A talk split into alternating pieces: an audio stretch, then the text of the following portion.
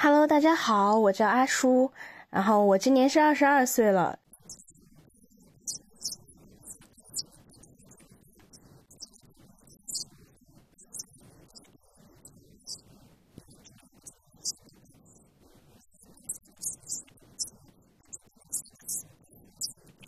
我可能会用呃遗憾、自救和感恩这三个词去概括我的之前的生活吧。首先是遗憾的话，因为我觉得呃我们每个人的生活中可能回望过去都会有一些后悔的事情啊，或者说遗憾的事情，一些嗯没有做的事啊，没有做好的事情，都会觉得会有一些遗憾。嗯，我就经常想到那个王家卫的《一代宗师》里面也有说到一句台词是。嗯，想想说人生无悔都是赌气的话，就是我当时就蛮有感触的。自救的话，就是这个词可能就是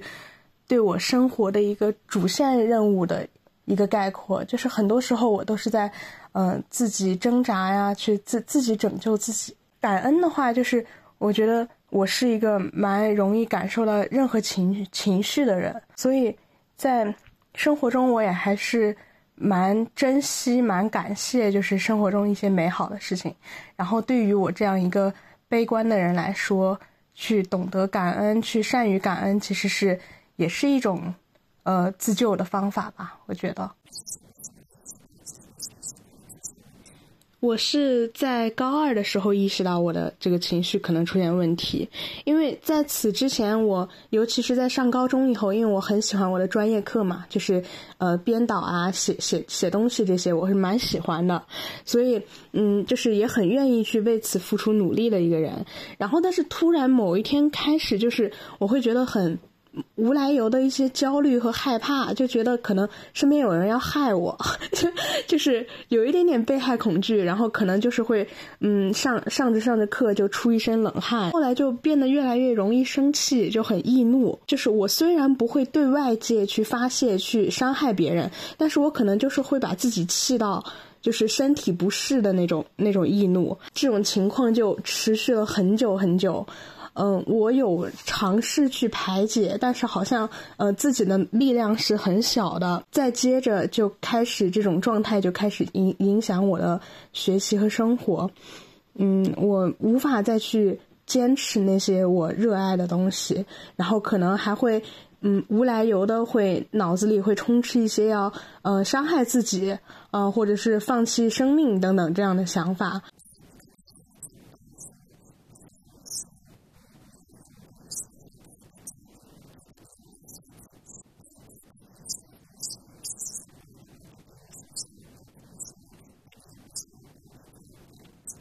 嗯，在学校的话，我觉得跟同学相处的一直是蛮好的。可能还是，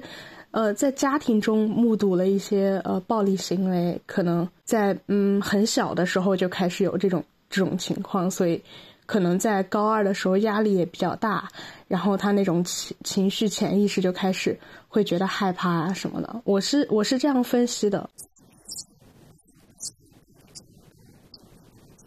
嗯，对我是没有过校园。这方面的经历的。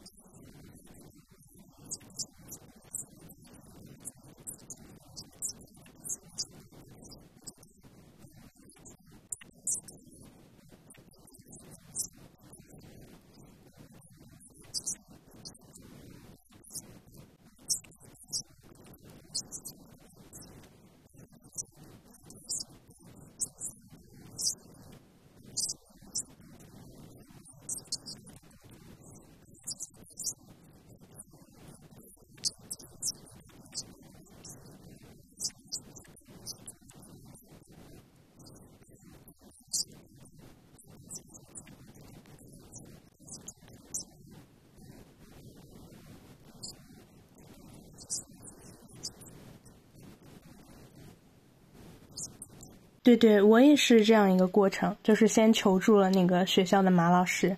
然后他给了我和我妈一些建议。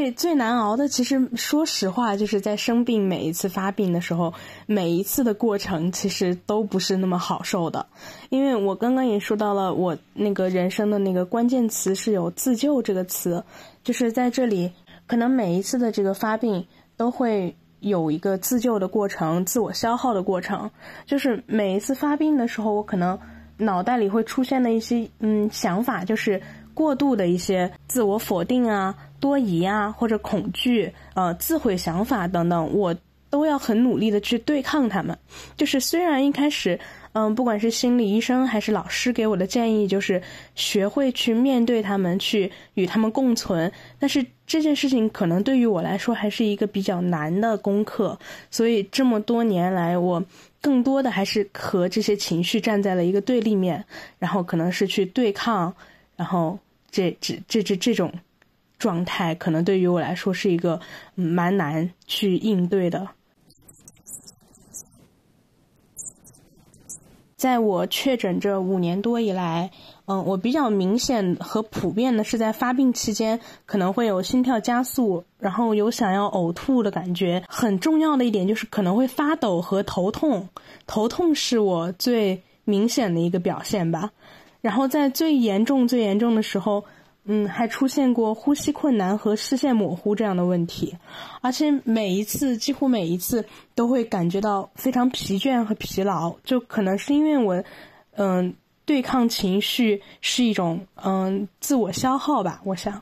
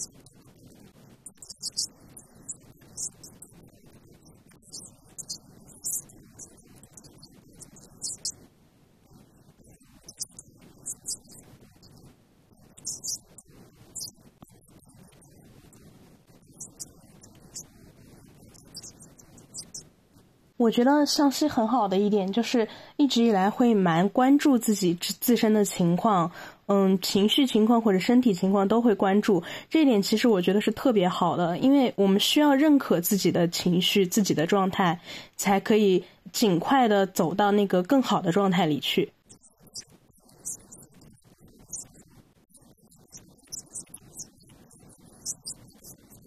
因为情绪它不是全天候持续的嘛，我们刚刚也说了。其实我每一次从这个呃发病，然后回归到这个冷静，我使用一些所说的嗯分散注意力呀，或者是呃去外面跑步、运动等等方法，其实对于我来说是没什么用的。可能因为我本身是一个不不太爱运动的人，不太爱户外活动的人，所以其实这种时候如果还要再强迫自己去运动，其实是蛮难的。然后我可能会，无论是大哭还是呃大喊大叫那样，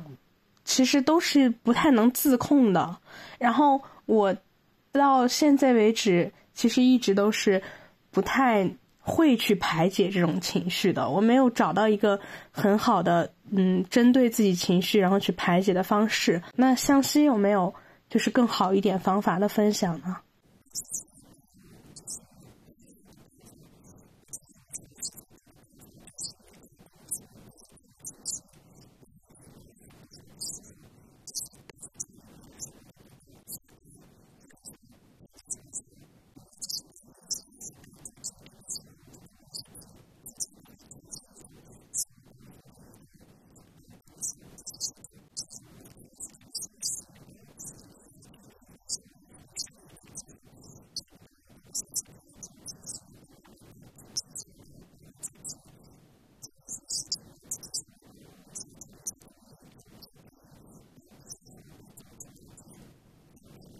我每一次去。嗯，看医生都是到那个西安的西京医院去看。他其实我一直觉得，不管是在嗯我们本地就汉中这边，还是在西安那边，对于呃我这种有焦虑、有狂躁的。呃，患者来说，排一早上的队，然后等进去，然后在门外还会听见很多悲伤的故事，就是能看到很多很沮丧、很痛苦的人。其实对于我来说是蛮折磨的一件事情。我试过有两次还是三次，在这个过程中我就发病了，就是在医院的走廊里这个样子。然后，所以其实我现在对去医院，就是去呃寻求医生的帮助，是一个有一些害怕的。这种状态的。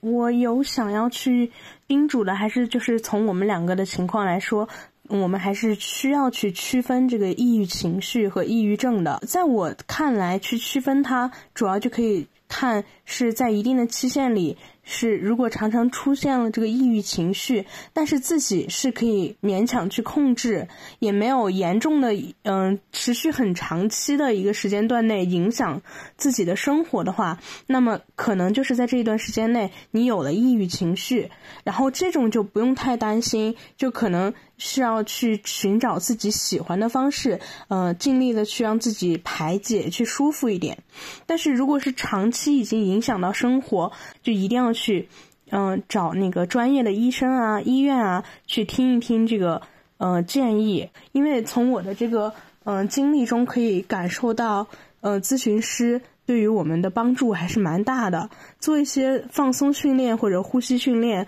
嗯，是很。有利于去我们去放松身心的，我还蛮想跟那个听众朋友们说的，就是，嗯，能走到今天，就是大家都辛苦了，我是很理解的。然后想要说，就是鼓励一下你们都很棒，我我我和向西也很棒。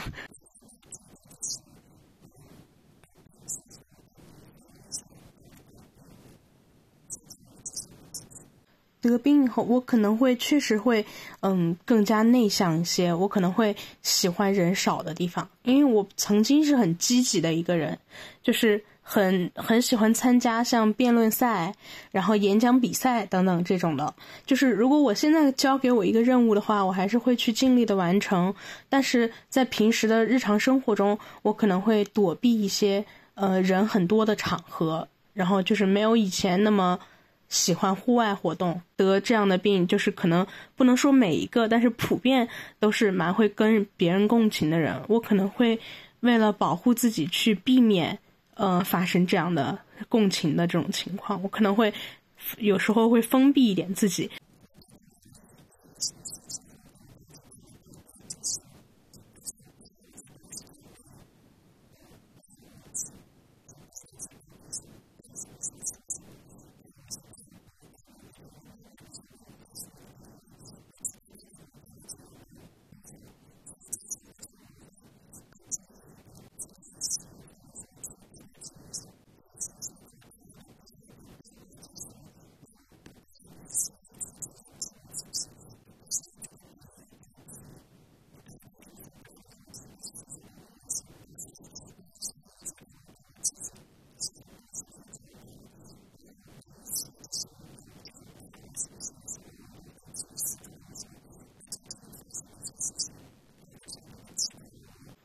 是的，是的，就是一个建构自己、认识自己的过程，一定是有帮助的。这样的思考，嗯，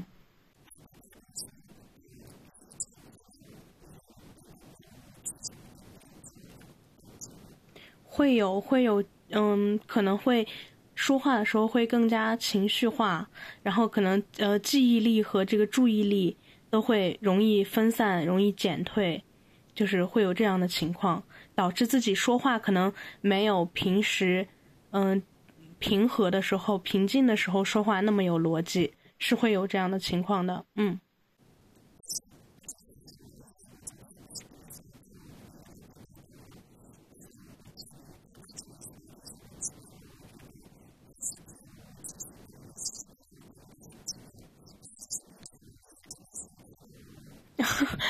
是就是我的睡眠真的是很不规律，就是我那一次擅自哦没有不是擅自停药，是我到学校去以后就忘记带那个晚上需要喝的药了，然后我就四天没有睡觉，就是我已经非常疲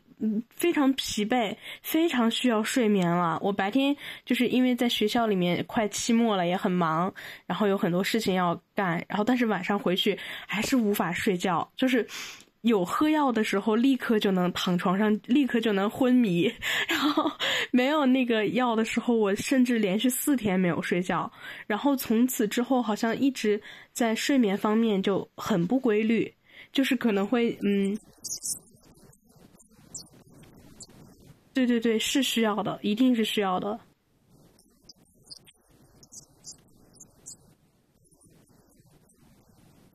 是的，是的，是需要的。我是会在之后的生活里去调整这方面的。而且说到医生的话，其实我有一点想要补充的，就是刚刚说到了我对那个去医院的这种害怕的这种情绪啊。但是我是想说，因为我有住过院嘛，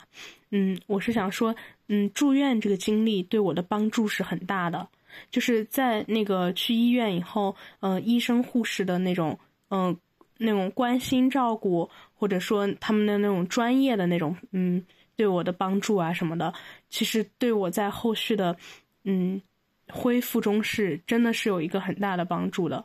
是我自己亲身经历，然后这样说，所以还是想要，嗯，建议我们的听众朋友，如果在发现自己有问题以后，还是要选择自己适合的时间，去积极的去寻求一下专业的帮助，我是这样想的。嗯，对对对，嗯，是的。